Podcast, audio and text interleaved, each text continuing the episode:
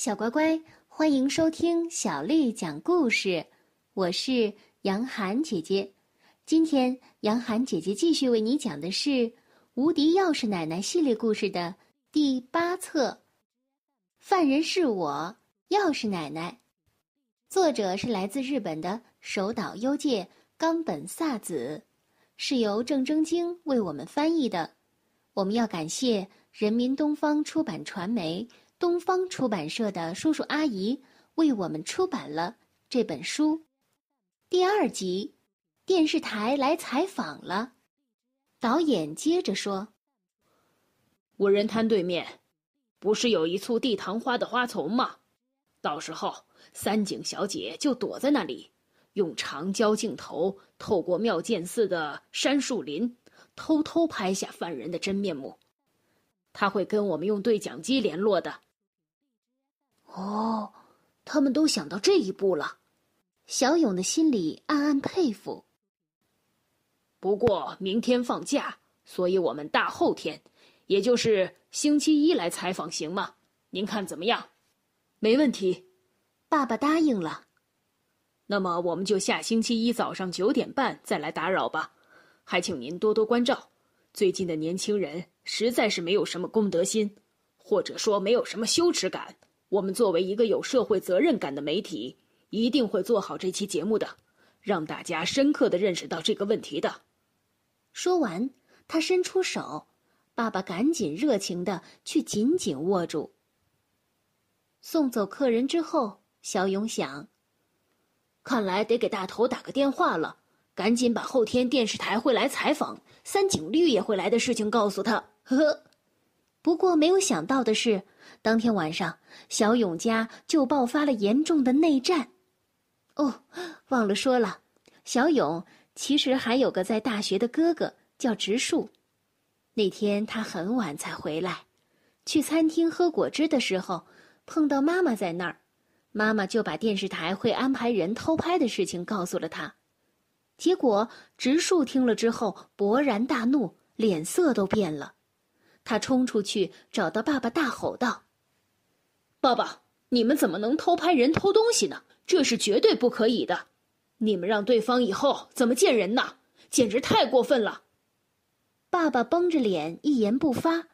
妈妈见状，赶紧过来安抚哥哥说：“不过，植树。”他们说会把犯人的脸部做模糊化的处理的，什么模糊化处理？应该就是指马赛克吧？爸爸强压下心头的怒火，平静的问：“植树，你是想包庇犯人吗？”哥哥丝毫也不退让，他直直的顶了回去：“搞什么无人摊？本来就是你们的错！一想到没有人看着，就算是好人也会想钻空子。”犹太人不是有句话叫“上锁是为了好人”吗？我们为什么要锁门？真正的坏人哪是一把锁就锁得住的？所以在坏人面前，锁根本就没有任何意义。可是好人就不一样了。你们以为所谓的好人就能在敞开的大门面前不动心吗？大错特错！他们也会心生邪念，干坏事的，就是为了拦住他们，不让他们轻易动坏心思。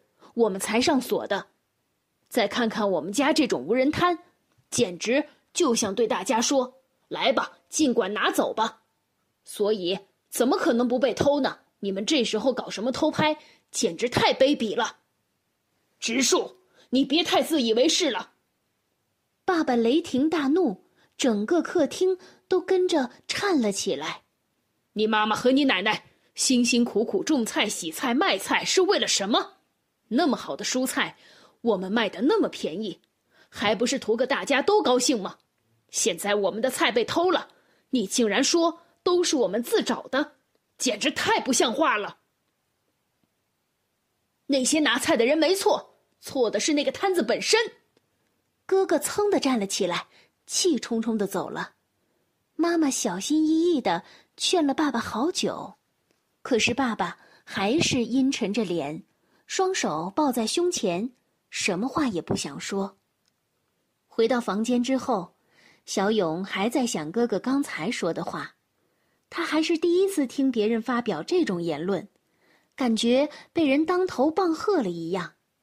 之前他一直觉得爸爸是对的，可是哥哥那番上锁是为了好人的言论，彻底让他震惊了。之前他一直觉得上锁是为了不让坏人做坏事，可是听哥哥一说，原来竟然是为了不让好人做坏事。他在床上翻来覆去，反复的琢磨着那些话。要是有一天能见到钥匙奶奶，一定要找她问清楚。奶奶，人心在欲望面前，难道真的这么脆弱吗？小乖乖，今天的故事就为你讲到这儿了。如果你想听到更多的中文或者是英文的原版故事，欢迎添加小丽的微信公众号“爱读童书妈妈小丽”。接下来的时间，我要为你读的是清朝诗人袁枚写的《台》。台，清，袁枚。白日不到处，青春恰自来。苔花如米小，也学牡丹开。白日不到处，青春恰自来。苔花如米小，也学牡丹开。白日不到处，青春恰自来。苔花如米小，也学牡丹开。小乖乖，晚安。